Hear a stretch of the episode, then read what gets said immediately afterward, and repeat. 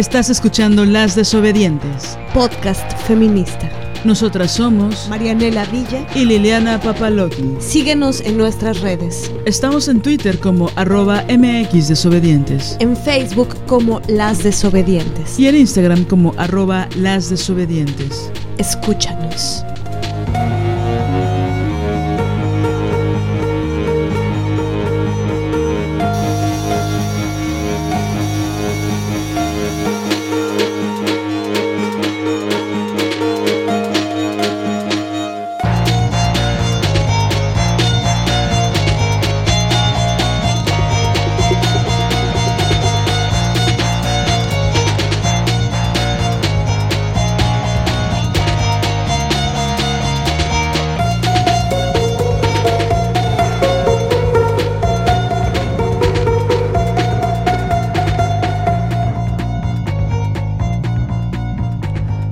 Días, tardes, noches, madrugadas. Ya estamos en un episodio más de Las Desobedientes.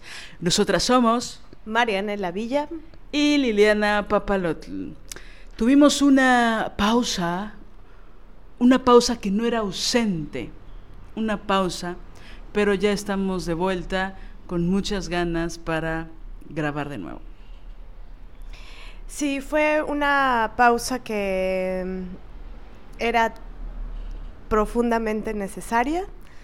Em, las razones de la pausa no las platicaremos el día de hoy porque son tan importantes y profundas las razones, la razón de, esa pausa, eh, que bueno, eso requiere su tiempo y, y será más adelantito. Pero bueno, ya estamos de nuevo aquí y vamos a hablar de un tema que nos ha venido acompañando en el pensamiento, pero también en, la vida misma, en el trajín de la vida en, en los últimos tiempos. ¿De qué vamos a hablar, Liliana? Pues eh, lo que vamos a hablar ahora es de migración, acerca de abandonar la comodidad, ¿no? Acerca de necesitar, desear, necesitar algo importante. Y pues hay muchas razones para migrar, ¿no? Estoy pensando ahora en, en mis amigas, las que están en la frontera de nuestro país en el norte, y que han sacrificado, bueno, no voy a decir sacrificado, han dado su vida para un, movimiento importante de activismo, preocupadas por las mujeres, los hombres, las niñas y los niños que cruzan ¿no? el desierto, con todas las exigencias y con todo un gobierno en contra, ¿no? No solo de este país o no solo del otro, sino también del nuestro, ¿no? Pero, y bueno, hablar de migración siempre para mí en los imaginarios habla de muchísima fortaleza, de gente aguerrida, de gente que busca pues unas opciones más, em, no sé, como una oportunidad, ¿no? De seguir viviendo de la mejor forma posible. Y bueno, en este episodio no andaremos en esas migraciones que atraviesan la mayor parte de nuestro país y que pues tienen que ser siempre recibidos y recibidas con, no sé, la mayor cordialidad y derechos humanos posibles, ¿no? Pero hoy vamos a hablar de las migraciones propias. Y pues básicamente, en una charla que tuvimos Marianela y yo profunda acerca de migrar, mm, pensamos que en esta idea de, hablar de esto es algo que nos está atravesando en este momento, porque nosotras mismas estamos migrando a otra ciudad, estamos construyendo em, memoria en otro espacio muy cerquita del mar y por convicción propia, ¿no? Entonces queremos hablar de eso. Y una de las cosas que me parecen importantes es, eh, pienso que Marianela tiene mucha experiencia con respecto a migrar y tiene algunas reflexiones o muchas reflexiones que me parecen muy importantes compartirlas. ya hizo cara de qué. no, pero es real, es verdad. Eh, Por ejemplo, quiero preguntarte, para que me lo respondas más adelante, ¿cuántas, casas tuviste en la Ciudad de México, por ejemplo. Pero bueno, ya hablaremos de eso. Entonces, bueno, sabemos que muchas eh, personas que nos escuchan, muchas mujeres que nos escuchan, han migrado o está rondando esa idea en sus cabezas, está orbitando en su universo la idea de migrar. Y bueno, a partir de la pandemia, pero no solo por eso, eh, muchas personas hemos estado migrando, ¿no? Entonces, hoy vamos a hablar de eso y pienso que hay una... atraviesa un río interior todas esas ideas de migración, ¿no? En sentido más metafórico y que también son muy profundas y que queremos compartir con ustedes. De eso vamos a hablar, Marianela. Sí, y es que, bueno, esas migraciones personales, antes no las nombrábamos así, pero la dimensión a la palabra migración, pensamos que ayuda eh, justamente a ver todo lo que implica moverse del de lugar de origen, ¿no?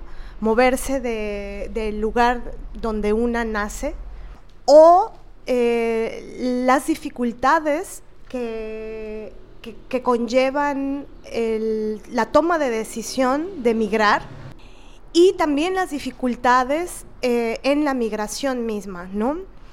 Eh, pienso que el digamos que llevarlo a, la, dimensión de la categoría migración es importante porque, porque no solamente es un, viaje y ya, ¿no? No solamente es un mudarse, sino es conlleva toda, todo un proceso migratorio y, se ve atravesado por temas complejísimos, ¿no?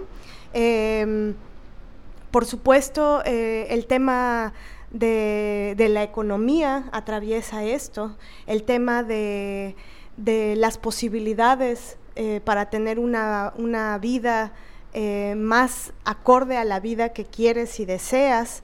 Em, por supuesto que los grandes sistemas opresivos están movilizan esto, ¿no? El patriarcado, eh, el capitalismo voraz posibilita esto. El capitalismo voraz, estos grandes sistemas atraviesan eh, esta temática. ¿No? Y, hay muchas eh, migraciones que, no necesariamente son a otros países, Em, pero no por eso eh, no, no, tienen una, una carga pues muy eh, poderosa, ¿no? A varios niveles, a niveles anímicos, por ejemplo.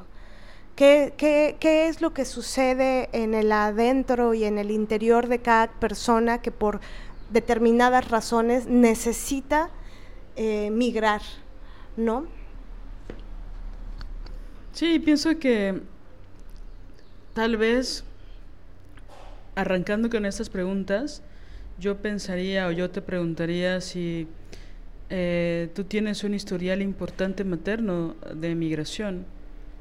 Eh, de alguna forma creciste con esa posibilidad, ¿no? Porque creo que muchas personas que no conocemos la historia de nuestras familias o que están lejos de las migraciones, que realmente son pocas, pero bueno, en el sentido de que incluso la propia Ciudad de México eh, es una ciudad construida de migración desde sus orígenes, ¿no?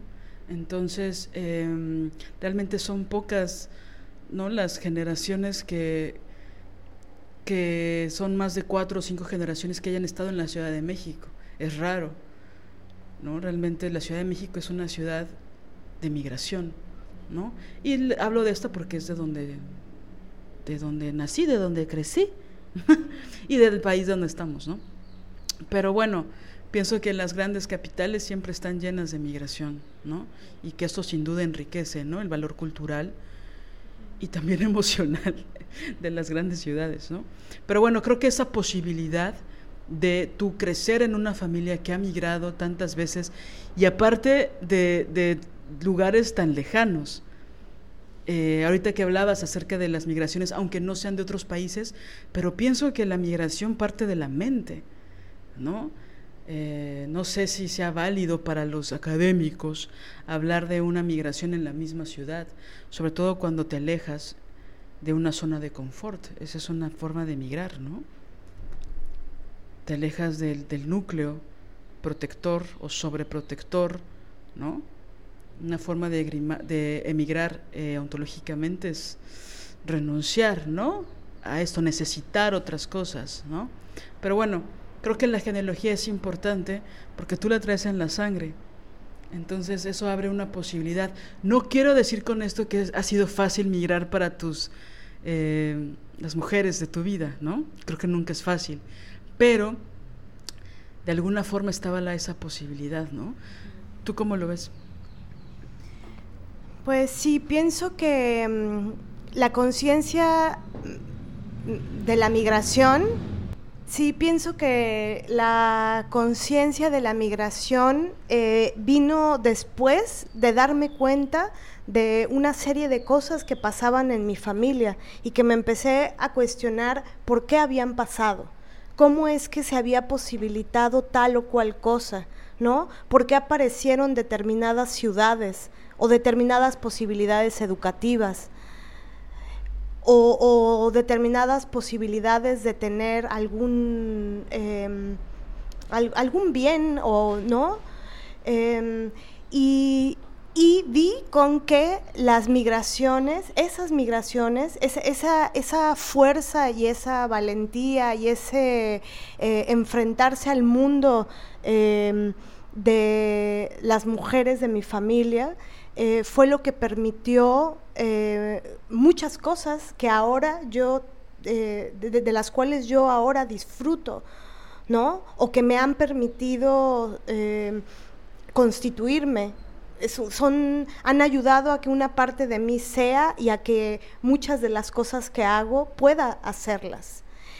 Es decir, para que yo pueda estar hablando hoy aquí, eh, definitivamente eh, la valentía de mi abuelita, por ejemplo, em, la valentía y la inteligencia y, su fuerza guerrera eh, es lo que lo permite. esa, esa fuerza de ella y ese atreverse a enfrentar el mundo migrando permite que yo pueda hoy estar aquí pensando y hablando. Sin ella, definitivamente no sería posible, ¿no? Entonces, em, claro, la genealogía materna es, a veces la tienes eh, clara, ¿no? Y a veces no, por las circunstancias de la vida misma.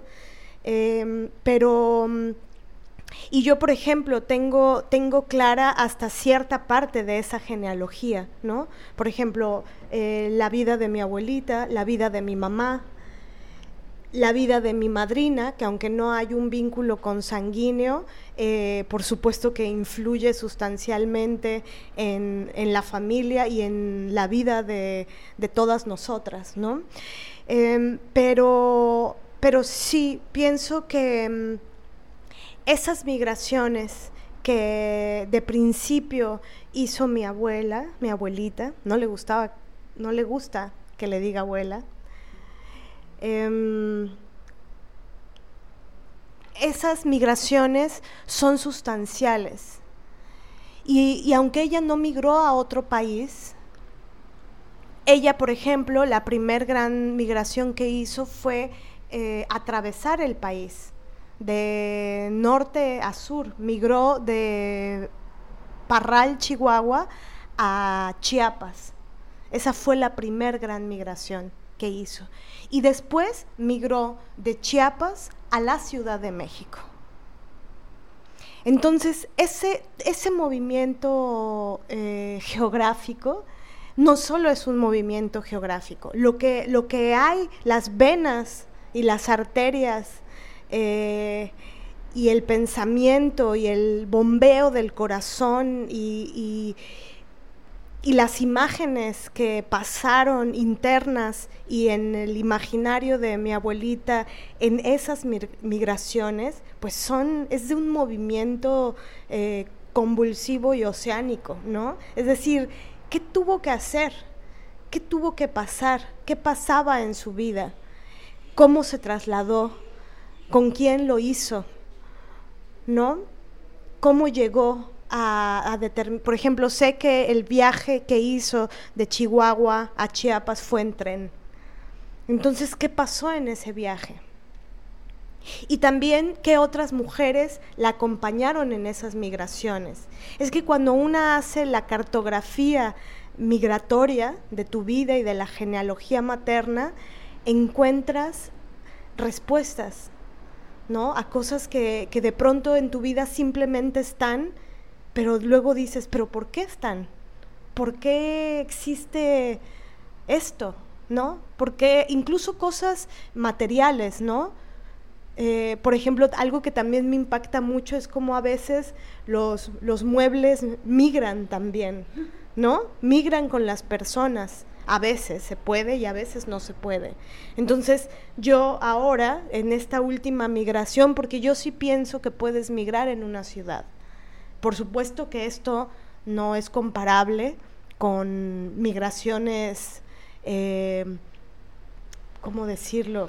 Es decir, digo esto con todo el respeto este, y el cuidado de lo que significa pensar a las personas que migran de país, ¿no? Y en condiciones terribles y brutales.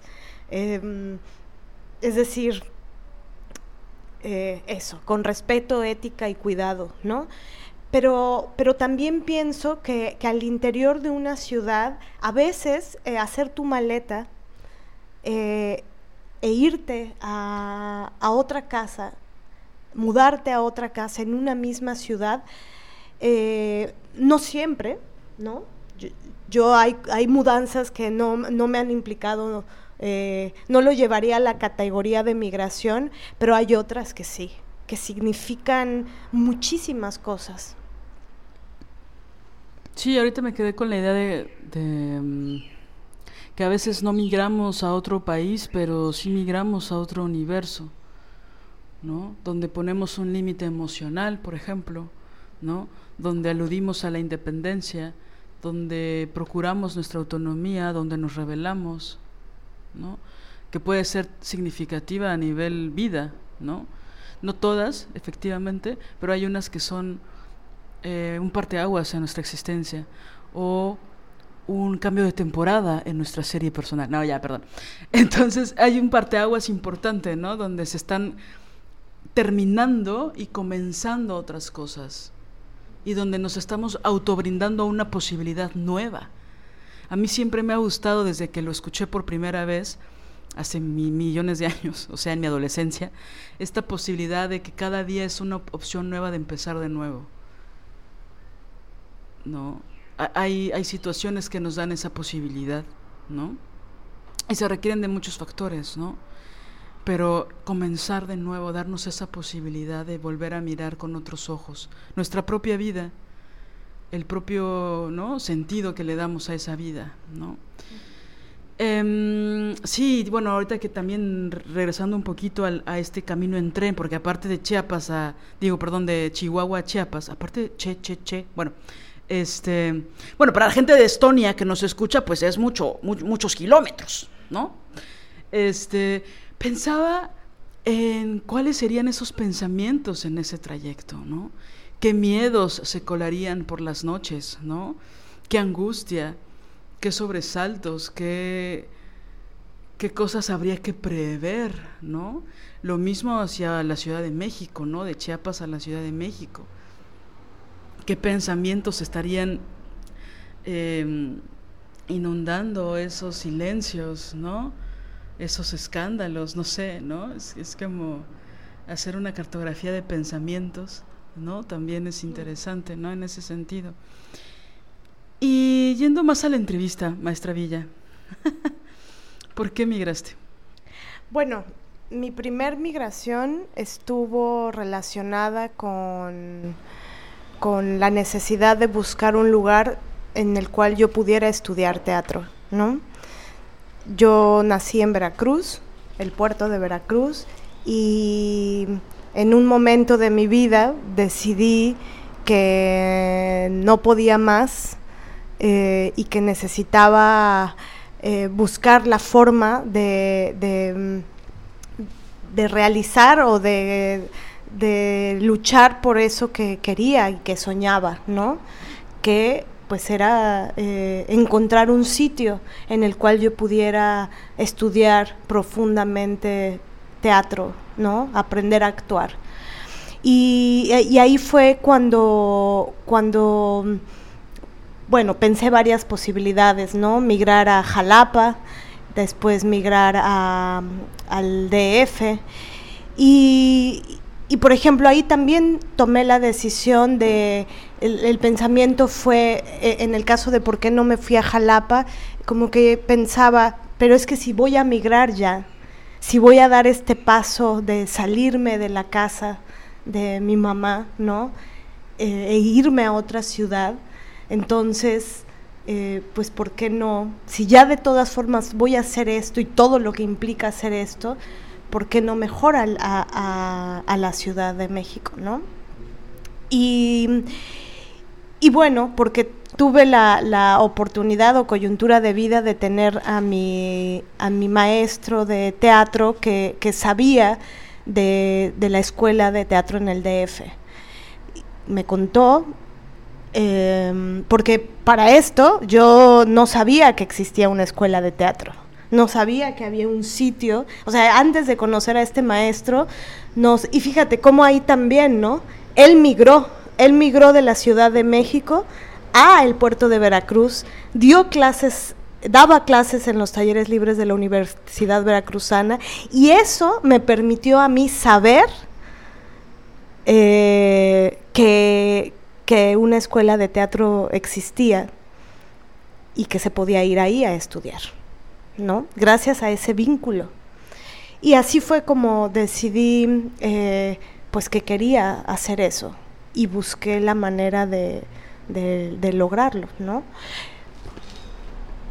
O sea, esa influencia fue importante, ¿no? Que creo que también por ahí cabe la crítica ¿no? a la centralización, ¿no? es decir, porque tú no sabías que existía una escuela de teatro en la Ciudad de México, o varias, ¿no? O por qué no hay una escuela chingona de teatro en el puerto de Veracruz, ¿no? O en varias ciudades, pues, ¿no? Siempre en el centro todo, ¿no? Tiene que ocurrir ahí. Porque esta historia la he escuchado otras veces, ¿no? De cómo un maestro marca la diferencia para bien o para mal. En tu caso creo que fue para bien de influirte positivamente para, aparte me gusta mucho como dices, aprender a actuar. O sea, es, algo chingón, ¿no? Porque creo que parte de la idea de que tú vas a ir a la escuela a aprender a actuar, ¿no? Ahí te van a enseñar cómo actuar, ¿no? Em, entonces decidiste ir a la Ciudad de México, de ya si voy a hacer el viaje, lo voy a hacer a la Ciudad de México. ¿Tú crees que está romantizado o si es real? De ahí sí puedo cumplir como este sueño, por así decirlo. ¿Con respecto a la escuela? Pues sí, todo pasa por un proceso de romantización, ¿no? De idealización. Pero definitivamente creo que, sí eh, es importante eh, un proceso pedagógico. Es decir, y, sobre todo en, en ese tiempo, ¿no? Eso, esto tiene no sé cuántos años, 15 años, 16 años. Hace 16 años las posibilidades de saber que existía en otra ciudad no eran las posibilidades que hay ahora, ¿no? O sea, es decir, ahora buscas escuela de teatro DF y te aparece toda la información. Antes, eh, no. O sea, Wikipedia estaba apenas floreciendo, naciendo, retoñando, ¿no? Es decir, no... Y eso, por supuesto, que influye totalmente, ¿no? Y, que va de la, de la mano con, el tema de, de, la centralización, que igual ahorita iremos a eso más profundamente, ¿no? Pero, ¿cuál fue la pregunta? O sea, la pregunta iba de la mano con encontrar una posibilidad real en la Ciudad de México. O sea, sí existía, sí... ¿Cómo, cómo la sentías? ¿Cómo la vivías esa posibilidad? Bueno, creo que también eso se veía influido porque eh, esta migración que hizo mi abuelita de Chiapas a la Ciudad de México. Creo que la, manera más contundente para responder esto, de, la, encontrar una posibilidad en una otra ciudad y muy particularmente en el DF, eh, tiene sin duda que ver con esa eh, fuerza y valentía de ella, de porque aparte esa migración fue durísima para ella, porque ella estaba en Chiapas, ella ya tenía dos hijas, un hijo y una hija, y, necesitó por razones económicas, ¿no? por razones de supervivencia, no solo propias, sino de, de sus hijas, eh, hacer esa migración.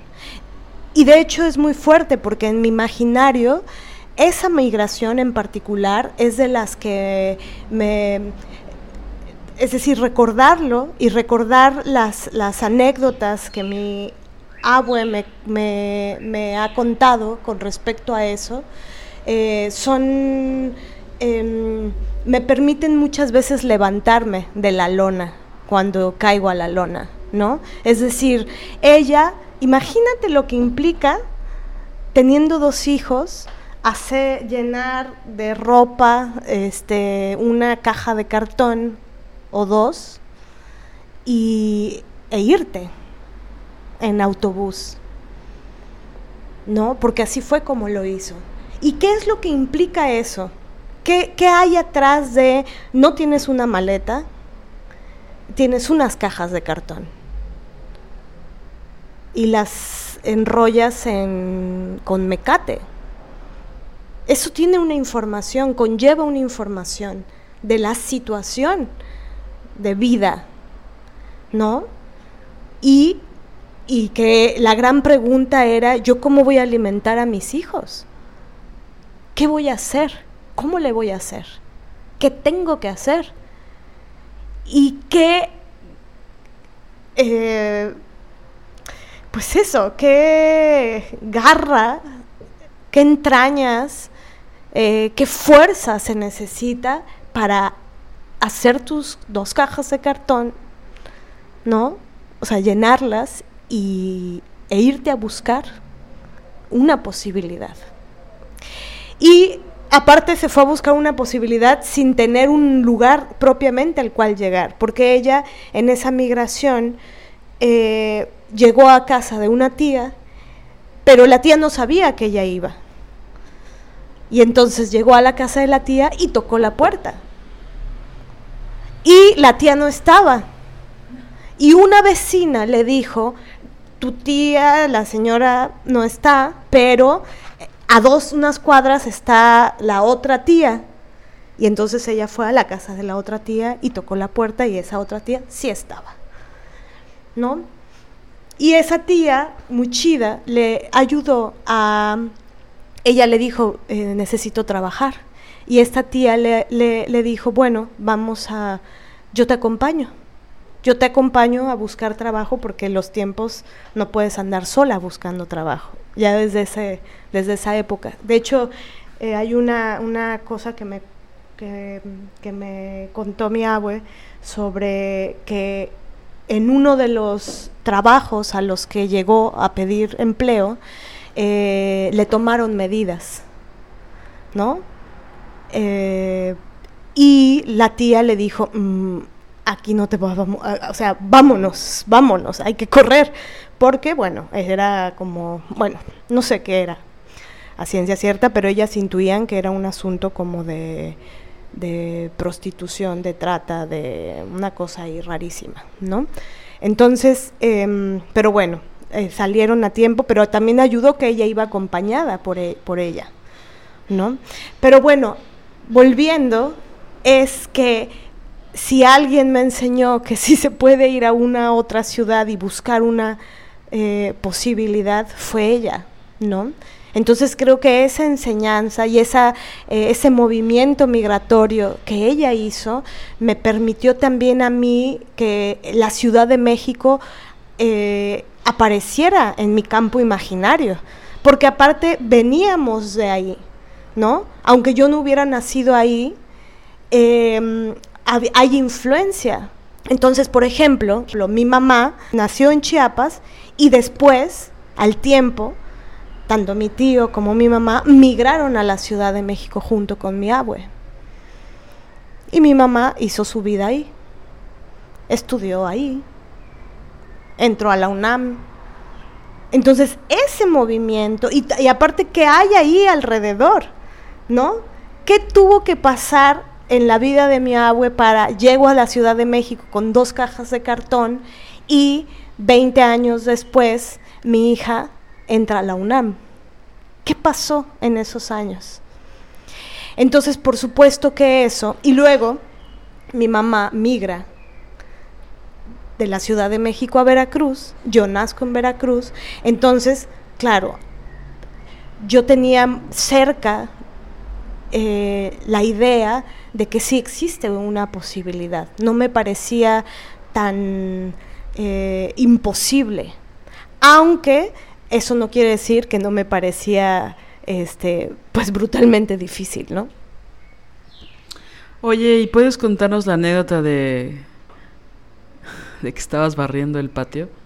Bueno, antes quisiera decir que eh, dejar a tus hijas en Chiapas, irte a buscar trabajo, casa, a la Ciudad de México, siendo mujer, con dos cajas de cartón, brinda la posibilidad de darle un espacio justo a su dignidad. O sea, sí es por supuesto su carácter, su valentía, sus ganas de cambiar su vida, que no es poca cosa, que se requiere, ¿no? O sea, no me imagino ese momento de tomar la decisión, ¿no? Que ha de ser maravilloso, pues no me lo imagino porque pues no estoy en esa situación. Puedo intuir ciertas cosas, pero nunca he tenido dos hijos a los que tengo que dejar para irme a la Ciudad de México para buscar trabajo, ¿no? Pero pienso mucho en su dignidad pienso mucho en su valentía. En, ¿no? Y por lo que entiendo ella era maestra, ¿no? En Chiapas. O sea, tenía de alguna forma pues ya un rumbo escrito, ¿no? Y ella decide renunciar a eso para buscar una posibilidad mejor para ella y para sus hijas, ¿no? Pero las, las, las cajas de cartón y el mecate, la, la noche antes de partir, de tomar el autobús, pienso en su dignidad, ¿no? En cómo buscar una opción distinta para estar mejor. ¿no? Em, pero bueno, si nos pudieras contar lo de la barrida del patio. Sí, quisiera nada más comentar también sobre esto. Pienso que el tema de la dignidad es, sustancial en ella, ¿no? Em, porque también implicaba cosas tremendas a nivel familiar que ella se fuera y que dejara a sus hijos un tiempo, ¿no? Y, recibió insultos también. Pienso que, la dignidad es un, es un tema sustancial en la vida de, Elba, de mi abuelita, sin duda, ¿no? Eh, por razones de dignidad, eh, también fue que decidió ¿no? Que, tuvo el envión para, para, hacerlo. Y, también hacer em, pues acopio de, de entereza porque irte causa, causa movimiento familiar, ¿no? Es decir, no todos se ponen felices porque quieras migrar a veces recibes incluso insultos, ¿no? No, no gusta eso necesariamente, y menos en un mundo machista, ¿no? Pero bueno, em, la anécdota es que estaba en la casa de mi mamá eh, barriendo un patio, eh, muy a conciencia, y como que pude verme barriendo el patio, ¿no? Y ya en ese tiempo yo ya estaba en los talleres libres de la UB y ya sabía que había un mundo, ¿no? con relación al teatro. Y me vi barriendo y como que pensé que yo no quería barrer toda mi vida, ¿no? Que, que quería otra cosa y que estaba en relación con el teatro, ¿no? Y, y no porque barrer está mal, es decir, barro, sigo barriendo mi casa, ¿no? Pero pero fue como una especie de, lucidez, ¿no? De, decir, yo no me quiero dedicar a esto, yo quiero buscar eh, esa posibilidad que, que, me parecía, por eso hace rato decía que no imposible, pero sí difícil. Para mí el DF, aunque hubiera, aunque estaba en el campo imaginario, sí me parecía un lugar lejano no a cinco horas de distancia, que es lo que está, ¿no? Me parecía eh, una, una cosa grande, muy grande, que no sabía del todo si yo iba a poder acceder a eso, si yo... Y eso es lo que es muy cabrón mm, de la centralización. O sea, es decir, yo no soy experta en ese tema, de, ¿no? Eh, supongo que hay eh, muchas eh, compañeras que son expertas en ese tema en particular, pero a nivel biográfico, eh, lo que sí sé es cómo se siente la centralización. Sí sé que es nacer en una ciudad en la cual este, no tienes ni puta idea de un montón de cosas porque ni siquiera llega la información, porque no, no está, no aparece si este maestro no me hubiera contado a mí, si él no hubiera nacido en la Ciudad de México, tal vez yo no me hubiera enterado. Entonces, em, del teatro me refiero, ¿no?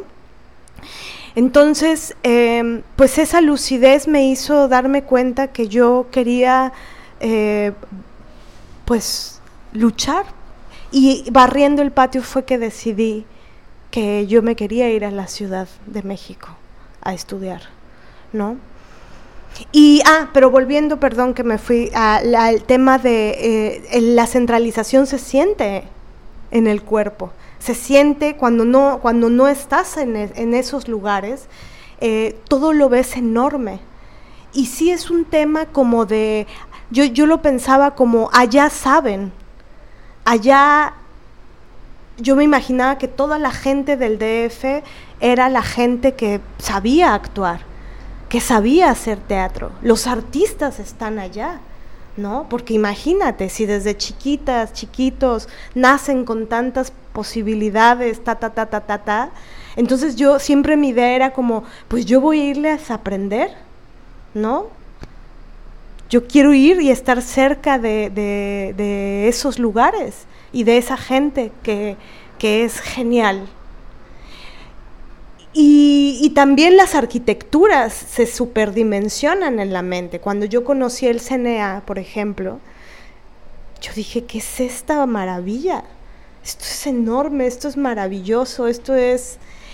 Y no digo que, que no tenga su belleza, que la tiene, ¿no? Bueno, hay quienes dicen que no y que solo es un bodrio y bla, pero bueno, yo sí lo tengo este en mi imaginario como algo bello, pues, ¿no?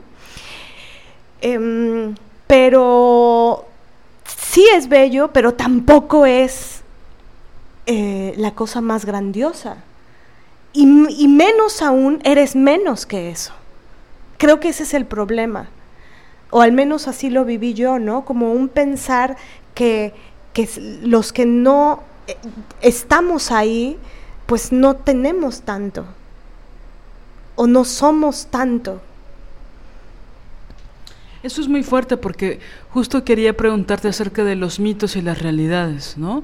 Los mitos que se habían construido en tu imaginario a partir de lo que se decía o de lo que se sigue diciendo de la Ciudad de México y cómo tú atravesaste esos mitos y, y algunas cosas sí son mucho estereotipo y otras cosas son una realidad, ¿no?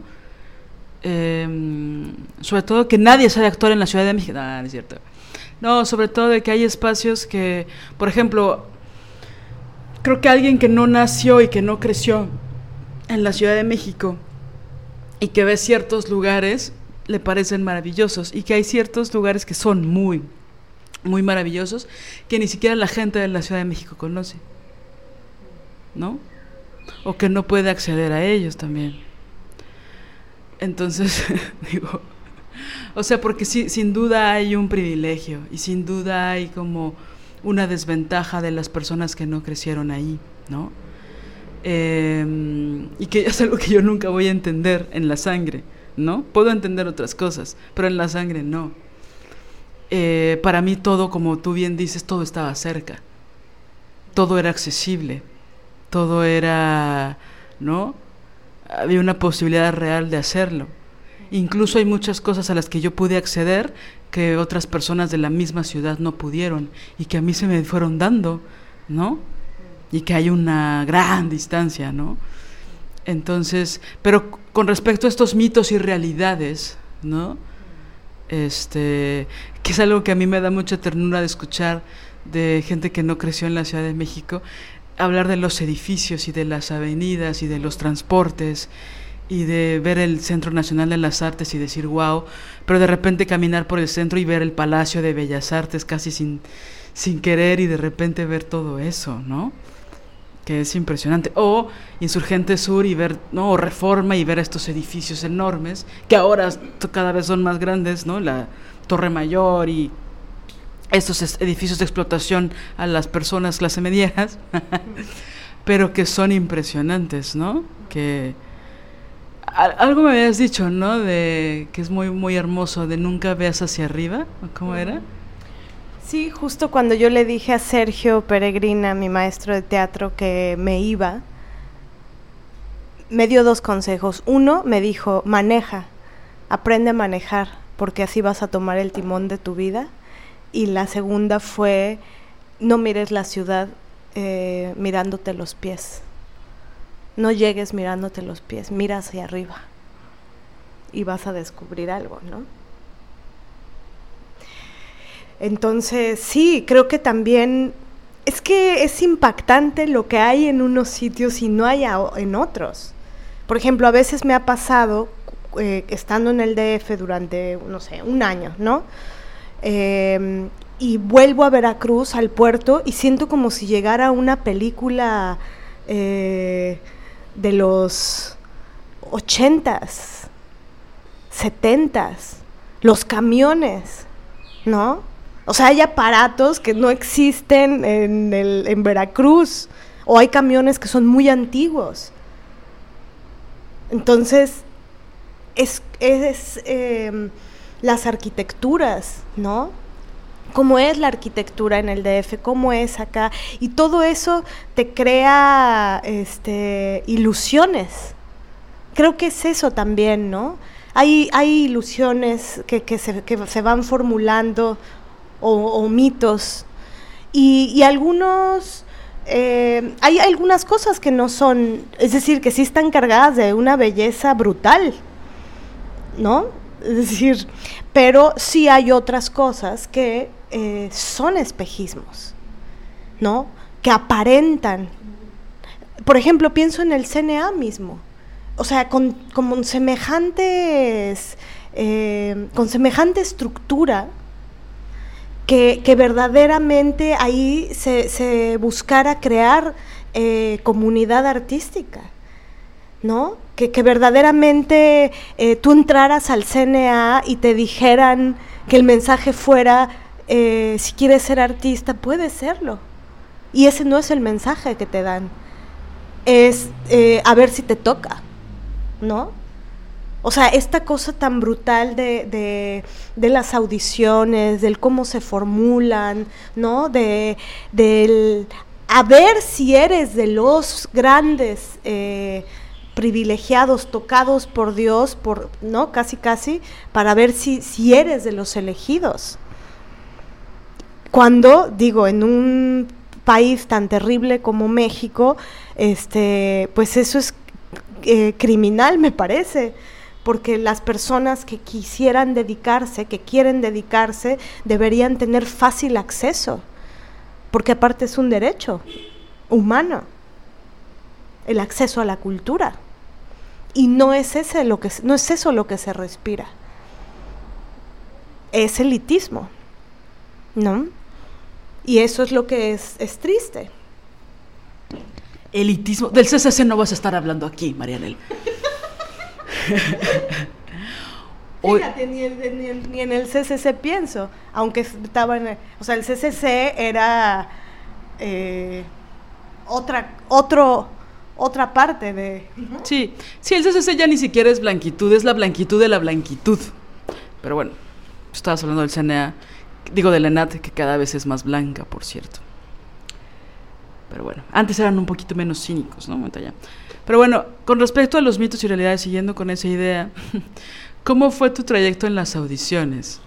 Porque cuando te he escuchado hablar de eso, que eso también, fíjate que estaba en mi imaginario al momento de, entrar a la universidad, ¿no? O sea, yo no, yo no hice el, casting, yo no hice las audiciones porque yo quería ser directora de teatro y la única escuela que daba dirección de teatro era Filosofía y Letras, ¿no? En la UNAM. Entonces jamás por mi horizonte pasó el CUT o la ENAT, porque pues ahí eran escuelas de actuación o de escenografía, en el caso de la ENAT, y no daban dirección. Entonces yo decía, esas escuelas no son una posibilidad para mí porque no me interesa, ¿no? Me interesa dirección y aquí está, esta es la escuela donde la dan y entonces ojalá y me quede. Con mi pase automático, que cada vez que, que ese es el tema tabú con mis amigos que son del interior de la República porque la, la idea de pase automático les revienta la madre, por así decirlo, ¿no? Pero bueno. y bueno, quiero decir que la escuela de teatro de la Facultad de Filosofía es una carrera de alta demanda, entonces el paso automático no es tan, sencillo porque tienes que tener cierto promedio, pasarlo con ciertos años, no puedes reprobar cierta, ta, ta, ta, ta, ¿no? Pero bueno, hay una cosa que sí es brutal con respecto a lo que dices, ¿no? sin duda hay un elitismo, en la UNAM entran 300 mil personas, este, en México, ¿no? Somos 115 millones de personas, o sea, siempre hay un elitismo en la educación en México. Y bueno, en varios países, ¿no? Pero sí. Y no es tan gratuita como se piensa, ¿no? Y este, en la ENAT entran 35 personas, ¿no? Por generación, una cosa así, más o menos, ¿no? Este, entonces, bueno, siempre hay un, sin duda, un elitismo, ¿no? Y hay muchísimas miles de personas que se quedan fuera. Eso es ¿no? Y que no son tan justas ni tan objetivas esas elecciones, ¿no? En el caso de la UNAM sí pienso que haya una cosa que es muy burocrática y que sin duda la burocracia es violencia, ¿no? Por lo menos en este país.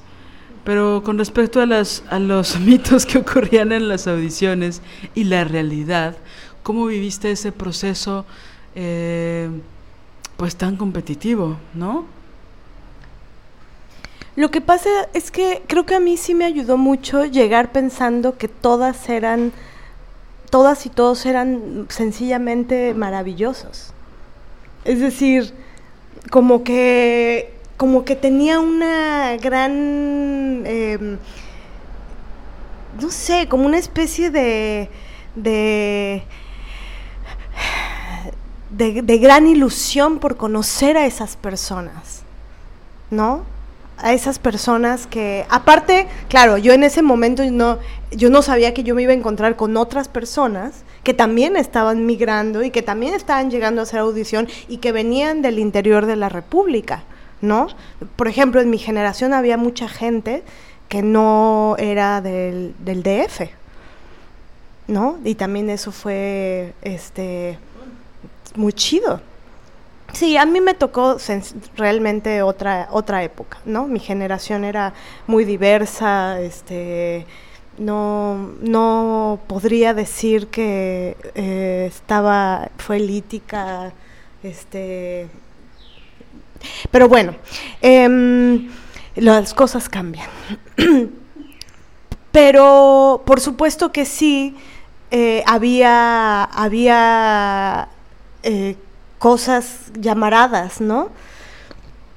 Em, eh, había mm, eh, gente que, que yo al verla decía, no, pues no sé, que gente que se ponía en los pasillos a calentar, por ejemplo, antes de entrar a la audición y que estaban ahí dando piruetas y danzando y brincando y, y yo decía, ah, cabrón, o sea, se supone que yo tendría que estar haciendo esto. ¿No? Este, se supone que yo que y que yo no sabía ni siquiera hacer eso, ¿no? Era así como pues movía los hombros o no, no, no tanto así. Ay, ay, ay, no tanto así. Ay, la, la, la que estudió ballet 17 años. Por favor. No, no tanto así, pero por ejemplo, fíjate qué curioso ahora que lo mencionas, este, no se me ocurría hacerle a la mamada, ¿no? O sea, no quería ser snob, Marianela, es que a ti te falta más snobismo. o sea, no, o sea, pues yo llegaba tranquila, ¿no? Este, llegaba muchas horas antes de la hora del examen, de hecho, con una compañera siempre nos hicimos amigas porque llegábamos tres horas antes del examen. Este, pero sí había como mucha parafernalia y eso te apantalla, ¿no? O sea, es como, puta, este, se supone que esto va a estar. Yo cuando veía a esa gente en los pasillos, yo decía, esto sí va a estar muy cabrón. Aquí yo no tengo posibilidad alguna, ¿no? Este, pero bueno, la cosa es que pues la actuación siempre es una lupa y ya a la hora de la hora y la hora de la verdad, pues, pues ahí ya no hay parafernalia que valga, ¿no? O sea, a la hora que dices, hola, soy tal, este, pues por más que lo digas haciendo una pirueta, este, o enrollándote la pierna en el cuello, pues dices cosas, ¿no? Entonces, eh, pero también hubo encontronazos. Yo hice el examen en la ENAT el primer año y no me quedé. Después hice el examen en el CUT y tampoco me quedé. Y después volví a insistir en una tercera vez a la ENAT, la que fue mi segunda vez aplicar a la ENAT, y hasta ahí fue que entré, ¿no? Entonces hubo dos rechazos que fueron maravillosos porque me permitieron pensar, ¿no? Me permitieron buscar sitios donde entrenarme, donde, porque la, cosa, cuando yo no entré a la ENAT, este, era o me regreso a Veracruz o me quedo. Y yo dije, me quedo, me quedo. Y voy a buscar pues donde aprender cosas en lo que pasa este año, ¿no? No sé si contesté lo que me preguntaste. La verdad no, pero pues estás muy guapa, entonces se te perdona todo. No, no es cierto. No, claro que sí. Oye, y una vez que entraste, una vez que ya estabas... O sea, ¿cómo fue ese momento en que fuiste a ver los resultados? ¿Estaban impresos sobre una pared, como en las películas de Hollywood? Como todas las referencias de Juilliard en Nueva York y esas cosas. ¿Cómo fue ese proceso? En el, ¿Cómo fue ese día? ¿Te, acuerdas? ¿Cuando no quedé? No, cuando quedaste. ¿Nos puedes hablar un poquito de eso? Sí, pues fue bello, ¿no? Me acuerdo, todavía me acuerdo de la ida en el metro a ver las listas. Em, y llegué, creo que mucho más tranquila que las veces anteriores, ¿no? Creo que por eso los, eh, los rechazos también tienen su, su, función importante, o los nos, ¿no? No, no rechazos, los nos, o el no ahorita, tienen su función. Y, y yo me sentía bien conmigo misma y con lo que había eh, trabajado, había trabajado mucho. O sea, decidí ese año dedicarme eh, a, entrenar y entrenaba como loca. ¿No? Entonces, no solo físicamente, entrenaba, me metí en una escuela, este, hacía, era un training grotowskiano, entonces era muy, muy intenso, este, mayoritariamente eh, de acción física, ¿no? Y, y ese día pues fue bello, estaba emocionada, pero también estaba tranquila. y pues sí, sí, es así, de llegas y ves las listas y buscas tu nombre y, y ya, te encuentras o no, ¿no? Y fue bonito entrar. Era una posibilidad, es decir, a nivel, por ejemplo, también cuando la familia está este, a la expectativa, ¿no? De si sí o de si no. Es, es fuertísimo, es fuertísimo. Y también es fuerte no quedar y los estragos que eso causa y los imaginarios que se van formulando cuando no quedas, ¿no?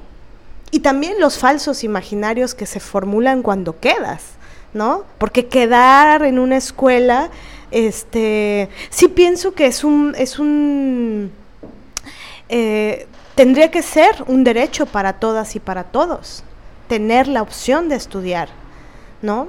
Pero bueno, no hay suficientes plataformas pedagógicas para que eso suceda. Es terrible, es con lo que dices, ¿no? ¿Cuánta gente no tiene acceso? Cuando es un derecho humano, es brutal. Es brutal que te quedes sin escuela. ¿Qué haces? ¿Y qué pasa con el deseo? ¿Qué pasa si no logras? Ahora, eso no quiere decir que no te puedas formar como actriz y como actor, ¿no? Pero por supuesto que te ayuda y que influye. Y sobre todo creo que lo más grave es que te formula falsos imaginarios. Pareciera que si no estás, que si no quedas, no vales, no tienes valía artística, no tienes eh, sustento, sustancia, y eso es una mentira, eso sí es una mentira. Porque también pasa que hay muchísima gente que queda, o no muchísima, gente que queda, y no necesariamente este se lo merece. No, a mí sí me llegó a pasar de compañeros en la generación que era, ¿cómo es posible que esta persona quedó y que tal chica no quedó? Cuando hizo un examen maravilloso. O sea, no, ¿sabes? Que incluso tú estando ahí decías, ¿por qué? Sí, es que esos procesos son subjetivos, ¿no? Sobre todo esas elecciones. Eh, y bueno, ya estando adentro, siento que había un carácter que tuviste que desarrollar, ¿no? Porque supongo que había por ahí los citadinos, las citadinas, luego abusamos de, de, saberlo todo, ¿no? Y de imponer nuestras ideas porque son más valiosas o más importantes o lo que sea, pendejadas, pues, mitos. Y ¿Cómo tuviste, qué tuviste que hacer para que tu voz fuera escuchada dentro de, digo, a pesar de que ya dijiste que en tu generación varios o la mayoría tal vez estaban, eran del interior de la República, eran, no eran de la Ciudad de México, pues supongo que los que sí eran, empezando por los maestros, este, y bueno, por supuesto por los compañeros, ¿cómo tuviste que imponerte o que generar un carácter para ser escuchada? Porque pues obviamente hay muchísima discriminación y muchísimo clasismo. Y la Ciudad de México, todo el país, pero la Ciudad de México es un nido de víboras de racismo y discriminación. ¿Cómo te, ¿Cómo te fue en ese sentido? ¿Qué tuviste que hacer para, pues eso, para que tu voz fuera escuchada? Pues tuve que pelear, porque en efecto no había forma de ser escuchada si no te ponías a gritar, ¿no? Es decir, eh, yo llegué eh, tímida también, ¿no? No, no creo que insegura, pero sí tímida. Soy tímida, a veces. y, y si eres em, si tienes determinado carácter, si eres este, suave o mm, eh, mega ultra respetuosa de, los otros, eh, si pides permiso para hablar, ¿no? este, no te van a dar permiso. Hace poquito le decía a una compañera en las Ofelias, le decía, no, no es de pedir la palabra, se toma se toma la palabra. No te esperas a ver si te la van a dar. Porque eso, ay, fíjate, ahora que lo estoy recordando, sintiendo.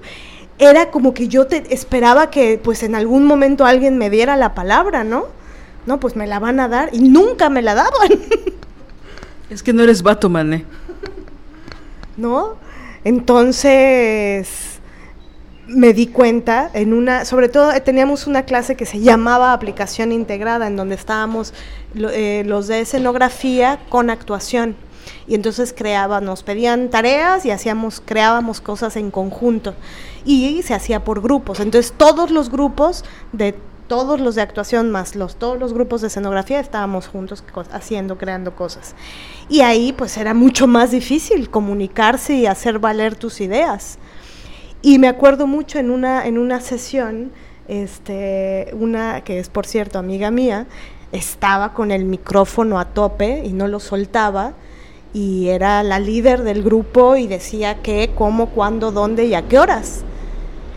Y ahí sentí que me empezaron a hervir las entrañas.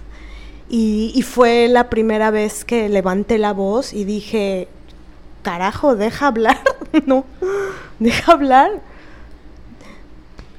¿Ella era chilanga? ¡Claro! Ah, es que, es que, ¿sabes? Chilanga, déjame hablar, boluda. A ver, a ver, hijo de tu pincho. No, a ver, cálmate. Sí, es que yo pienso que, ¿no? Y hablo por mí también, ¿no? Hay una cosa ahí que bueno, en mi generación, en mi degeneración, más bien a los que no teníamos que dejar hablar eran a los que a los que a los blanquitos y a las blanquitas que venían de escuelas privadas, ¿no? A, a explicarnos cómo era el teatro y a explicarnos sus viajes en Europa, ¿no? Estábamos las prietas y los prietos tratando de defender nuestro punto, ¿no? Porque es lo que te digo. O sea, que, es lo que te decía fuera del aire, ¿no? La, hay muchas personas, mucha gente que, que, no vive en las capitales de los estados que quiere ir a la capital, ¿no? A trabajar, a mejorar su modo de vida, que es como una especie de orden que da el capitalismo, ¿no? Y las personas que son, no son de la ciudad, de la capital del país, buscan ir a la capital. Pero la gente que es de la capital lo que quiere es salirse del país. ¿No? Entonces siempre se está anhelando esa migración, ¿no? Y pues es difícil darte cuenta de todos los privilegios que tienes en una ciudad donde sí puedes acceder a ciertas cosas. ¿No? O sea, la Ciudad de México sí puede acceder a cosas que en Parral, Chihuahua no se puede acceder, ¿no? O en Colima, ¿no? O en Zacatecas. Pero hay cosas que nunca vas a lograr ver como lo se ve en Londres, ¿no? Pero que todo el mundo anhelamos lo otro, ¿no? Lo otro, poder ser en, en ese otro lugar, ¿no? Sí, y creo que es ahí en donde, eh, hablando Lili y yo, formulamos algo, una idea que... Mm, que queremos tratar de expresarla, eh, esperemos, esperamos que, sea eh, claro esto que queremos decir. Eh, y que tiene que ver con esta última idea que menciona Liliana, ¿no? Que es que estos imaginarios, ilusorios, un, tanto como grandilocuentes, ¿no? Superdimensionados, no vistos en su justa dimensión, pues sí, romantizados finalmente, ¿no? De es que el DF, es que tal escuela, ¿no? Por ejemplo, eso pasa también mucho con las escuelas. Entre la FAC, el CUT y la ENAT, pareciera que, hay diferencias, ¿no? Y sí, las diferen lo, lo, que atraviesa eso es la misoginia, el clasismo y el racismo, ¿no? O sea, es decir, el, análisis de qué escuela es mejor, en, qué sentido y desde qué perspectiva se va a analizar. Porque si es desde la, desde la mirada racista, pues claro, entonces la FAC te parece poca cosa. Pero eso es racismo.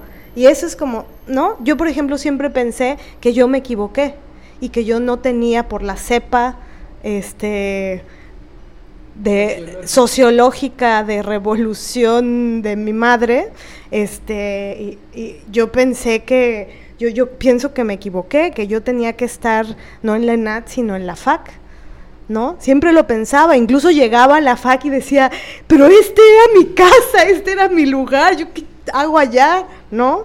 Pero bueno, este, quién sabe qué hubiera pasado, ¿no? ¿Qué, me hubiera encontrado? Bueno, en fin. Em, pero volviendo a, la, a esta idea de, de, que estos imaginarios que se formulan son los que, los que se pueden, los que creemos que es importante movilizar y trastocarlos, ¿no? O dinamitarlos. Estos imaginarios en donde lo otro, ese otro lugar, aquel lugar es en donde es, es en donde se logra, es el éxito. Sí, donde ese otro lugar siempre es mejor. El, el que no es nuestro siempre es mejor, ¿no?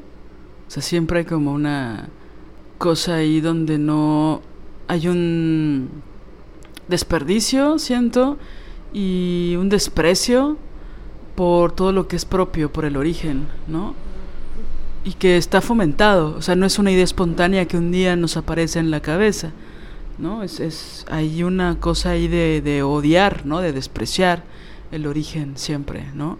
Y que no podemos ver eh, cosas valiosísimas que hay, ¿no? Sí, o sea, por ejemplo, pienso que siempre, si tú dices, yo fui a tal ciudad, si yo estudié en tal, mi maestría fue en tal ciudad y tal, que, que es lejano a donde tú estás, siempre es mejor, ¿no? Aunque no lo sea, ¿no? O sea, pienso que hay ciertas cosas que están muy sobrevaloradas y que también en, en, nuestros circuitos y en nuestros lugares también hay cosas que son maravillosas y que son de un entendimiento y de una profundidad que no por ser Berlín o por ser Buenos Aires o por ser otras ciudades. Oye, y las chavas de Buenos Aires, ¿qué? Eso piensan de Buenos Aires, ¿no? Pero que siempre aquí en México es como Buenos Aires, ¿no? Nueva York, Berlín, ¿no? O sea, Madrid, ¿no? Y hay, güey, la discriminación que hay en esas ciudades, ¿no? Por ejemplo. La violencia. la violencia, ¿no? El clasismo, ¿no? O sea, yo nunca he sido más perseguida.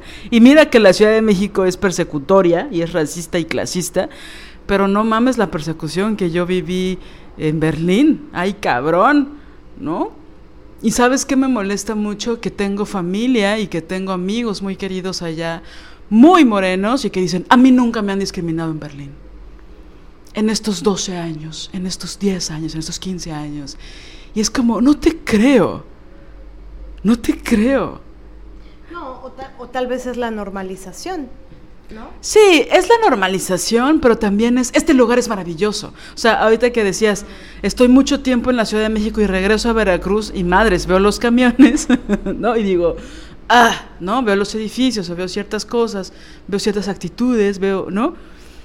Este, tengo una prima que eso le pasa cuando viene a México, ella vive en Berlín y se la pasa en Frankfurt y en Berlín.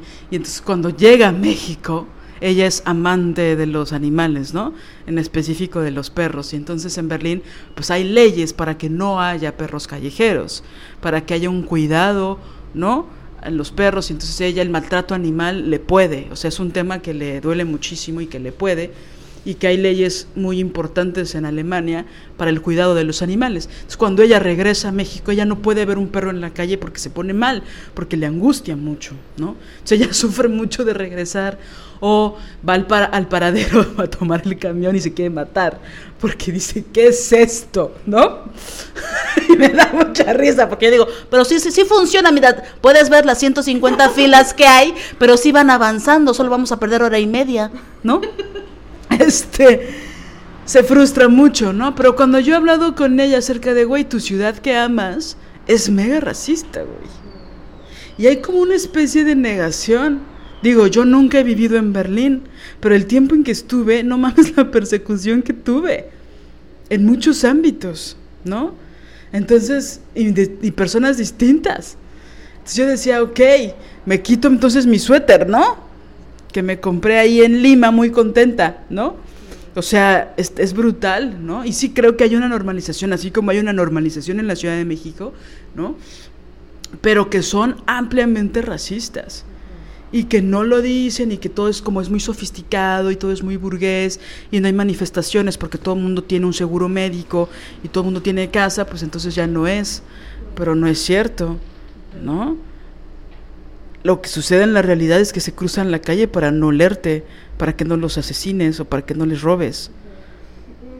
¿Sabes qué otro mito tenía que ese sí me, me dolió, cabrón? yo pensaba que toda la gente de teatro, sé que es muy inocente, pero yo decía, la gente de teatro es buena. risas, aquí tuvimos que editarlo, amigas, porque nuestras risas fueron de mucho tiempo. No, bueno, sí, sigue con las ideas.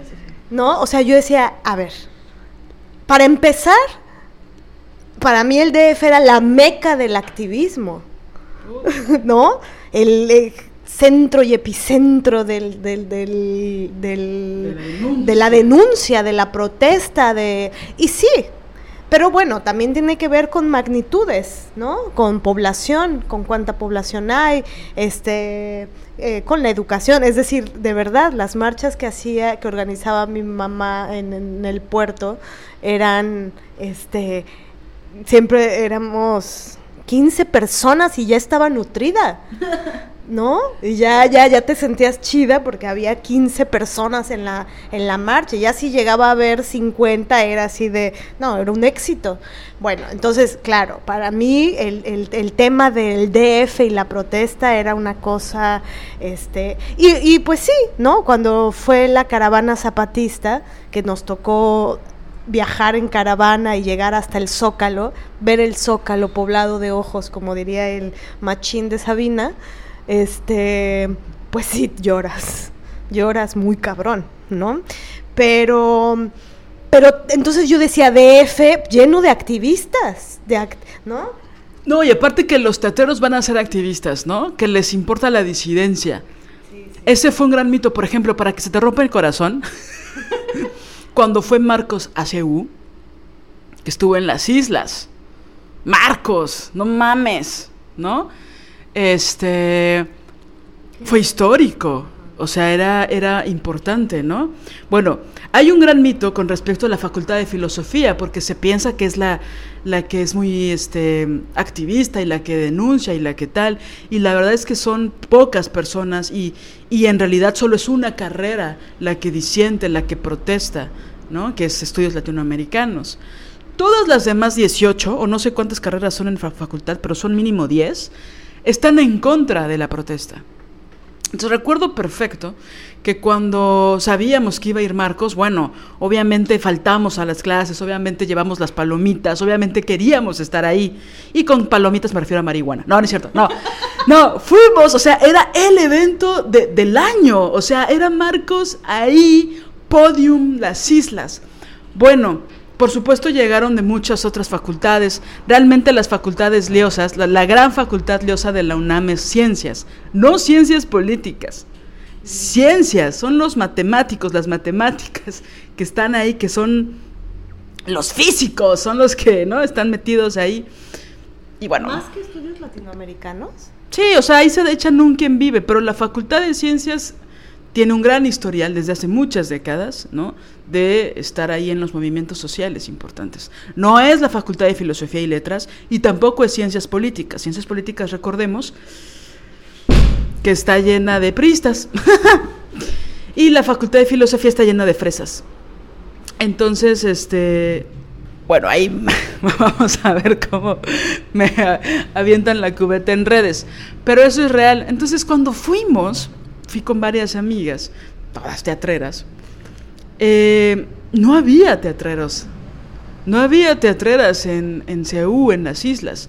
Por supuesto estaba bastante nutrida, ¿no? La conferencia o el meeting que hizo este Marcos y, los demás dirigentes, ¿no? Pero no estaba lleno. Y el otro día tuve una clase eh, con una maestra muy, muy politizada, muy chingona, que nos preguntó nos dijo, oigan, ¿cómo vieron todo lo que se dijo ayer? Y recuerdo a mis compañeritas todas fresas diciendo, ¿qué pasó ayer? No. Y, la maestra francamente desconcertada de decir, ¿cómo? No fueron. No fueron. O sea, la carrera de teatro, al menos cuando yo estudié en la Facultad de Filosofía, era absolutamente, y seguramente todavía, despolitizada. Digo, bueno, hubo ahí un cambio importante con este gran paro que hicieron las mujeres, ¿no? El año pasado, que fue de meses, en contra del machismo, en contra de la violencia misógina, de la, en contra de las alumnas y maestras, ¿no? En la facultad. Digo, ahí han cambiado cosas importantes que no quiero eh, pasar por alto. Pero cuando yo estudié, la carrera de teatro era absolutamente despolitizada. Estaba la APO, estaban eh, la sexta enmienda, estaban pasando cosas muy importantes y había un rechazo absoluto de toda la facultad, con sus excepciones, por supuesto, al zapatismo. Sí, nada más quiero como la diferencia, ¿no? De estás en Veracruz, por ejemplo, algo que, algo que hacían mi mamá y mi madrina es que cuando fue el levantamiento zapatista el primero de enero del 94 y que estaba ahí de en auge y apogeo porque se creía que era de izquierda la jornada, este, juntaban las jornadas. Llegaron a tener una hemeroteca este, nutridísima de casi una década desde el primero de enero del 94. Entonces, bueno, y cuando fue la caravana zapatista, viajamos y adivina, no solamente viajaron ellas, que eran las que estaban, digamos, como en el corazón de lo que era el FZLN, que era el Frente Zapatista de Liberación Nacional, sino que a, esa caravana fueron ellas, mis hermanas, mi abuelita y yo. Y viajamos del puerto a Orizaba, de Orizaba a Puebla, de Puebla hubo otra sede en medio, fuimos a Milpa Alta y de Milpa Alta llegamos al Zócalo. Todo fue en camión, en caravana, porque no nos podíamos perder un parteaguas en la historia de la, de la humanidad que, fue lo que significó esa la caravana zapatista. Y, había gente que no iba, ¿no? Teniéndolo ahí en Ceú. Exacto. Sí, sí, sí, fue, fue fuerte. Había mucho menosprecio, obviamente mucho racismo, que es lo que siempre ha pasado con las luchas indígenas, ¿no? Pero, digo, por, por, por, por currículum, no sé cómo decirlo, por cultura popular, por, por, no sé, Nada más quiero rápidamente este, un recuerdo de los más entrañables que, que, tengo de esa caravana, pues íbamos en los camiones y la gente, porque ves que toda la entrada al DF, pues es eh, pues el pueblo, pueblo. ¿no?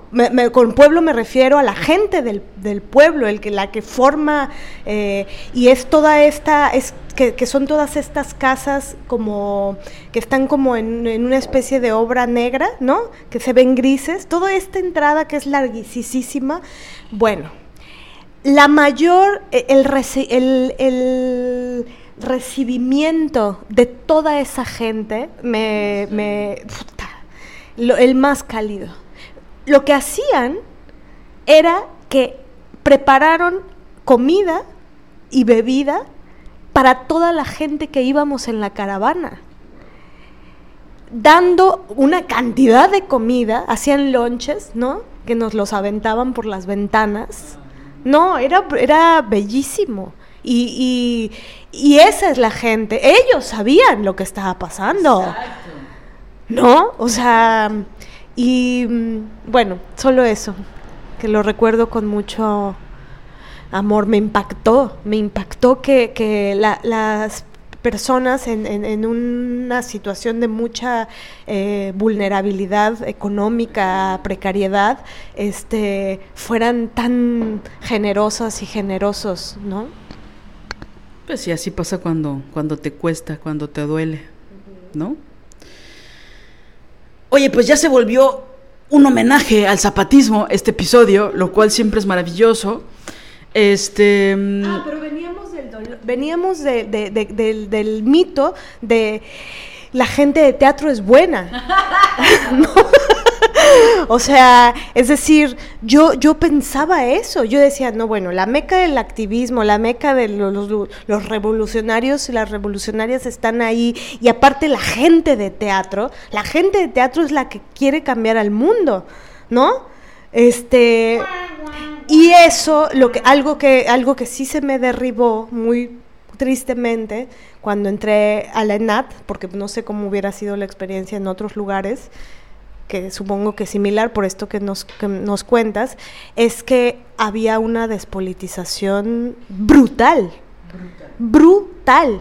Entonces, el mito, porque yo decía, Veracruz es despolitizado, porque madrina y mamá hiper ultra politizadas, metiéndole duro en medio de la jornada de ama de casa, ¿no? A la politización, este, no es privilegio, es le quitas horas al sueño, ¿no?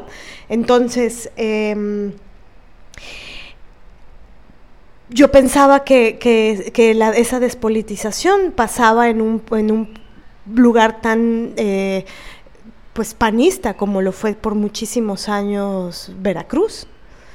Y después resultó, cuando viajé me di cuenta que era una mentira, que no, es, que no era cierto, que no estaba en el gremio teatral eh, el, eh, el grupo politizado, ¿no? Y no solo eso, sino que aparte es criticada la gente que es politizada. Hay artistas, hay actores, hay dramaturgos, hay actrices que dicen, el teatro no tiene que ser político, Liliana, ¿qué te pasa? Ay, no, perdón, esa fue una anécdota. bueno, hay gente que se imputa, hay gente que dice, el teatro tiene que ser bello, tiene que ser, ¿no? Hablar de la existencia de la humanidad, no tiene que ser político. O sea, no solo... qué se imaginan por político? Exacto, pues se imaginan al PRI, el PAN y el PRD, no sé, a Morena. Pero la cuestión es, y que eso es, hay un desprecio, ¿no? Hay una cosa así de rechazo a lo político, ¿no?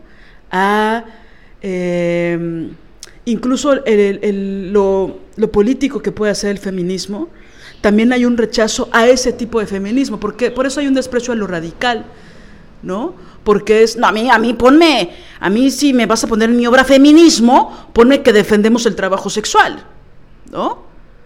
Si vamos a hablar de feminismo, habla de la sororidad, ¿no? No habla de la raíz, no habla del problema, ¿no? Entonces, eh, el feminismo, pero este feminismo, el feminismo, pero el, que es blanquito, el que es así de la superficie. El cómodo. El cómodo, el que no incomoda, el que no transgrede, el que no cuestiona, el que no quiere arrancar de raíz las chingaderas que, que causan la opresión a las mujeres, constante y latente, ¿no? Y entonces hay un desprecio absoluto incluso de la academia, ¿no? Yo recuerdo incluso en la facultad muy pocos los maestros que hablaran de eso, de la politización, pero contados me sobran dedos de la mano para hablar de esos maestros, ¿no? Me, recuerdo mucho al maestro Violencia, maestro Valencia, que hablaba de que de los prejuicios, ¿no? De un actor con prejuicios que no, que no actúe nunca en su vida, ¿no? Y yo notaba, no solo dentro de la academia, sino fuera, mucha, mucho conservadurismo, mucho panismo, entendido como ¿no? las buenas costumbres, ¿no? la no transgresión, eh, mantener el status quo. O sea, ¡ay cabrón! No solo no está politizado, sino que les da escosor la política. Y también cuando fue todos estos movimientos importantes, de los cuales hemos hablado mucho, como el Me Too, pensábamos que iba a haber un buen recibimiento, ¿no? Ingenuamente, eh, de, muchos este, grupos, ¿no? Artísticos y teatrales. Y claro, cuando descubrimos que la mayoría de los maestros o de los compañeros habían hecho actos, pues no muy, eh, ¿cómo decir? Respetuosos de los derechos humanos, con consentimiento de la sexualidad de sus compañeras, pues obviamente hubo muchísimo rechazo. ¿no? Entonces esta idea de que...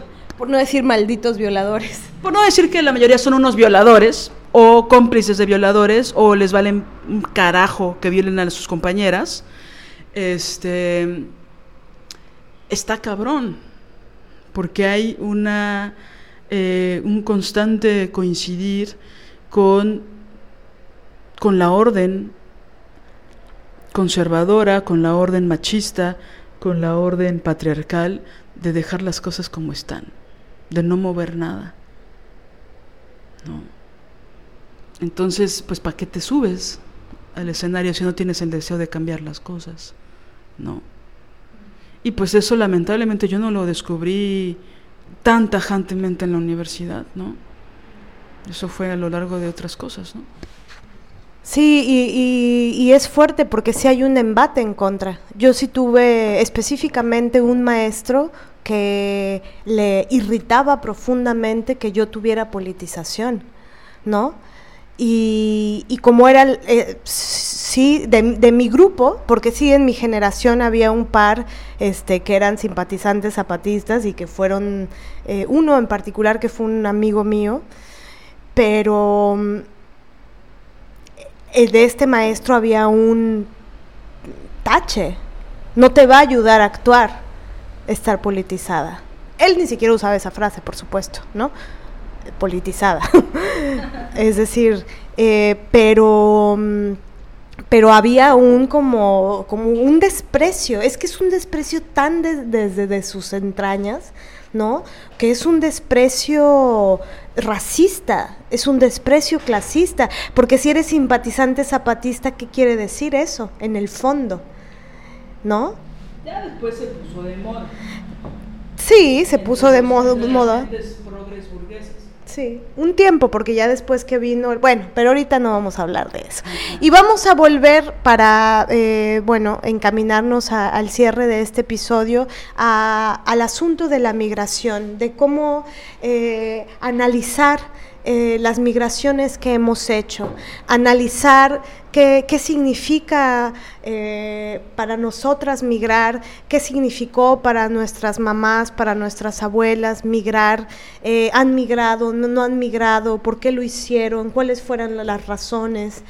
Em, es importante eh, el análisis de eso, el recuerdo de eso, la investigación de eso, para también para saber quiénes somos y por qué estamos donde estamos. Sí, pienso que también hay migraciones que parten de un autodestierro disfrazado, ¿no?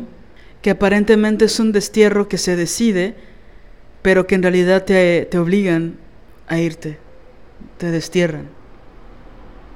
Y si eres lo suficientemente valiente, tomas ese destierro como una oportunidad de seguir cumpliendo tu deseo con otros paisajes. Sí, porque mm, no se nos olvida, ¿no? Lo tenemos muy presente, que las putadas eh, de ciertas personas generan eh, movimientos geográficos también, ¿no? Sí, con eso lo que quiero decir es que hay ciertos espacios, ciertos lugares que parecen como una especie de terreno erosionado al que además le echaron sal, lo volvieron estéril, y una decide ya no seguir construyendo ahí. Y volteas y te das cuenta de que solo queda el resto del mundo para seguir construyendo. Y, lo que queremos decirles con todo el corazón eh, es que hay que dinamitar esa idea de que solo en ciertos lugares vamos a poder crear lo que deseamos, que se vayan a la verga, porque no es real no es real. No es real que solo en ciertos cotillos eh, de poder se puede lograr. No es cierto que solo lamiéndole el huevo o, estando cerca de la aspirante a, la curul se va a lograr. No es cierto que eh, solo en determinados grupúsculos eh, se puede hacer buen teatro o se puede aprender a actuar. ¿No? No es cierto que solo si haces unas filas enormes eh, en donde te, buscan que pierdas la dignidad, entonces podrás hacer cine. No es cierto, no es cierto. Esa es la falsa idea. Esa es la, la pomadota de la mentira que nos venden. No, podemos luchar, porque sí hay que luchar y sí está cabrón muchas veces, en medio de, mm, las dificultades económicas, en medio de, a veces no saber cómo hacer para pagar la renta, para comprar cosas para comer, en medio de un montón de cosas se puede, se puede luchar Si alguien nos ha enseñado eso son las zapatistas, ¿no? Y dinamitar la idea de que solo ahí, solo si el fotógrafo misógino te llama a que te encueres, entonces serás la actriz chida. Mentiras, puta mentira de mierda. No es real. No es real que solo en determinados teatros se hace buen teatro. Es falso. Se necesita pues conectar con la herida, trabajar mucho, conectar con tus entrañas, con tu rabia, con tus dolores, organizarlo y decirlo, ¿no? La falsa idea de que solo serás lo que quieres ser si otros lo, lo, posibilitan. Falso, es falso. Sí, creo que hay que romper el mito del éxito. O sea, creo que hay que poner eh, nuestros fracasos y nuestros logros en un parámetro distinto, en un parámetro que se acomode a nosotras mismas. ¿no? Eh, que pienso que es distinto a, un proceso de aislamiento, ¿no? Pensaba en cómo en, un episodio donde invitamos a Sabel Castro, ella nos comentaba de, cómo regularmente pensamos que nuestro microcosmos es un universo y a veces un microcosmos solo son este es media cuadra, ¿no? Entonces creo que hay que ya cambiar esos parámetros, ¿no? pienso en varios artistas que admiro mucho, que el aislamiento fue parte fundamental para sus creaciones, ¿no? hay una escuela por ahí en, Turín que inventó Alessandro Barico, donde era, se creó una escuela, no sé si todavía exista, de escritura, ¿no? Y una de las cosas fundamentales de esta escuela es que estaba lejos de la humanidad estaba en una montaña. Y entonces parte de la rutina constante y de las cosas más importantes, más que sentarse a escribir, porque como las que han tomado nuestros talleres lo saben, si no los han tomado se lo están perdiendo, amigas. Pero una no solo escribe cuando escribe. Estamos escribiendo todo el tiempo. Tú escribes aunque no escribas.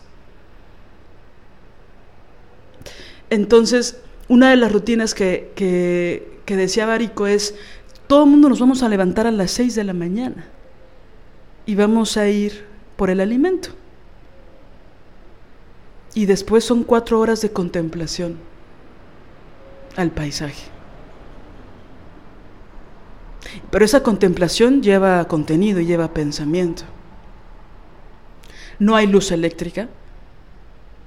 Sobra decir que no hay wifi es estar con uno mismo y estar con los otros. ¿No? Entonces, estos procesos creativos, ¿no? Me parecen alucinantes, ¿no? Ya por ahí soltaré mi taller de, de escritura de las 4 de la mañana, ¿no? Que me obsesiona mucho. De nuestro taller de escritura de las 4 de la mañana. Vamos a escribir cuando no haya filtros. Hay una cosa ahí en el sueño y la verdad y la mentira que estaría chingón explorar. Talleres de escritura de las 4 de la mañana. ¿Qué, qué nos pasa ¿no? en esos momentos? Entonces pensar que solo podemos escribir frente a Bellas Artes o en la Biblioteca de México o con cierta, es como, esta, se me fue el nombre ahorita en la Condesa, en mi loft en la Condesa, con mis cinco roomies para poder pagarlo.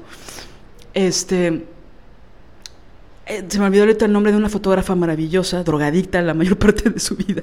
Este, pero bueno, ya después em, dejó las drogas y empezó a hacer otras cosas, porque esas drogas ya le estaban matando, no por una cuestión moralina.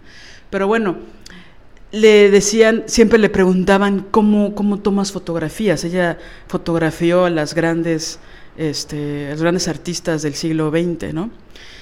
Y una de las preguntas que más le molestaba que le hacían era, eh, ¿qué cámara fotográfica ocupas? Y ella decía, esa es la peor pregunta del mundo. O sea, puedo ocupar la que sea. Denme la cualquier cámara. ¿No? Sacar fotos tiene que ver con un encuentro. Ella hacía retratos, con un encuentro con la persona a la que voy a fotografiar, con una idea. Tiene que ver, por supuesto, mucho que ver con la luz, pero sobre todo es crear un encuentro con la persona que estoy fotografiando. Eso también me recuerda a Jodorowsky, su hijo Cristóbal murió siendo muy joven y fue una muerte que le cambió la vida, ¿no? Sobre todo porque había ahí varias, culpas de paternidad que él tenía. Y un día se encontró en Madrid a un fotógrafo que, que había fotografiado a su hijo Cristóbal. Y entonces lo vio, Jodorowsky, ya viejo, y le dijo, tú fotografiaste a mi hijo, necesito hablar contigo. El fotógrafo se asustó, ¿no? Porque dijo, wow, no tengo ni idea de qué foto, seguramente no la tengo. Eh, se sintió como un poco en falta, como de, sé que tu hijo murió, pero mis archivos, ta, ta, ta. Y que le dijo, no, no me interesa la foto, me interesas tú, porque tú lo viste. Tú lo viste de una forma que nadie más lo ha visto, por ser tú. Tú le sacaste una foto, tú lo miraste, está en ti. La foto no me interesa. No. Entonces pienso que las cosas que realmente son profundas, pues no tienen que ser en el love de Nueva York, ¿no? Hay cosas que ayudan, sin duda, pero la reflexión profunda está en nosotras. Y, y esto va en relación con, el hecho, todo esto último que hemos dicho, con el hecho de que migrar a lugares de origen, ¿no? Como volver a los lugares de origen, eh, eso te permite, o a nosotras, por ejemplo, no, nos ha permitido, o migrar, por ejemplo, a la provincia, ¿no? Eh, creo que es ahí, ahí, es donde se formula eh, y donde, donde se articula esto último que estamos diciendo. Eh, porque me, surgió el temor de que, de que pareciera que todo esto que dijimos de los lugares a los que, ¿no? De los grupos a los que solo si accedes a esos lugares tal, me surgió el temor de que, de que pareciera que, que estamos diciendo que estas migraciones no, no ayudan. No, no, no, no, no, no, no. Eh, eso de los, de los grupúsculos va eh, en relación a la migración es que justo dejar, alejarte del centro, alejarte de lo centralizado, eh, alejarte de, de, esos lugares, también te permite abrir una dimensión imaginaria que que te hace darte cuenta de cuántas eh, falacias hay con respecto al centro, ¿no? Es decir, eh, que nos alejemos de, la meca del teatro, eh, no, no, no hace que, que no podamos profundizar, navegar y bucear eh, profundamente en las entrañas de lo que el teatro significa. Y así con cualquier profesión, ¿no? Por eso cuando tú ves eh, eh, el teatro que se hace en provincia, ¿no?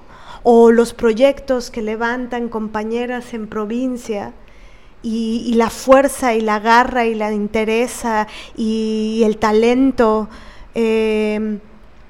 te das cuenta de, la, de la, falacia que, implica eh, e, el, hecho de, creer que, es en el centro en donde está el, lo verdaderamente artístico, ¿no? No, no es cierto. Eso no es cierto. Entonces, no, nos parece muy interesante que en, en, migraciones en donde te alejas de esos eh, mitos, ¿no? Donde te alejas del centro, vuelves, es como si te abrieran los ojos. Es como si pudieras ver lo que antes nunca habías visto. Sí, sí, o sea, si a mí esto me lo hubieran dicho eh, antes de irme de Veracruz, me, hubiera ayudado mucho, ¿no? A, que nadie me apantallara, O, a no pasar por lugares eh, eh, muy rudos. a que no me vendieran gato por liebre, exactamente, ¿no? te la venden como si estar en determinado lugar es lo, lo, lo, más non plus ultra de lo mejor y muchas veces cuando llegas ahí y estás en esos lugares no necesariamente hay sustancia, ni entrañas, ni profundidad y a veces solo hay frivolidad y misoginia, ¿no? Y te ven por encimita del hombro, no siempre, pero a veces. Sí, pienso que hay que dar, darnos esa posibilidad. Em, con la intención de romper todos esos mitos, ¿no? Y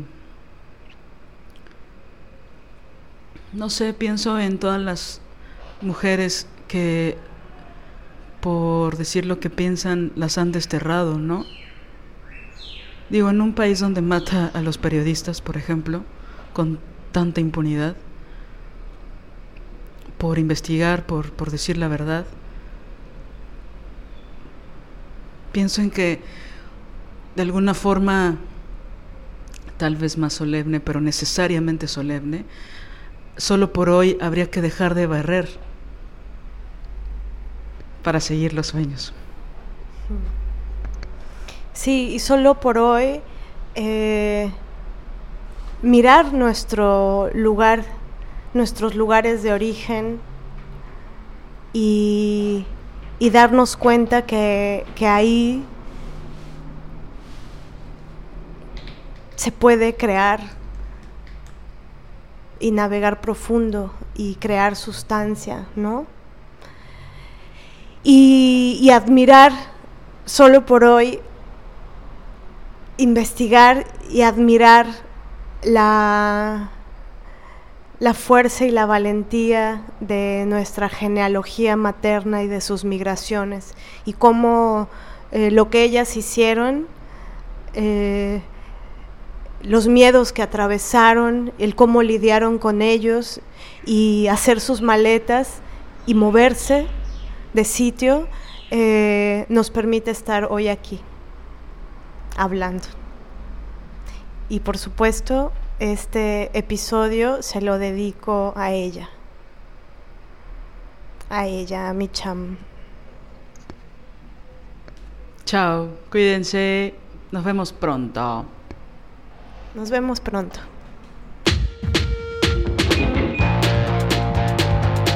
Diseño original de Ori Jane, música original de Alina Maldonado.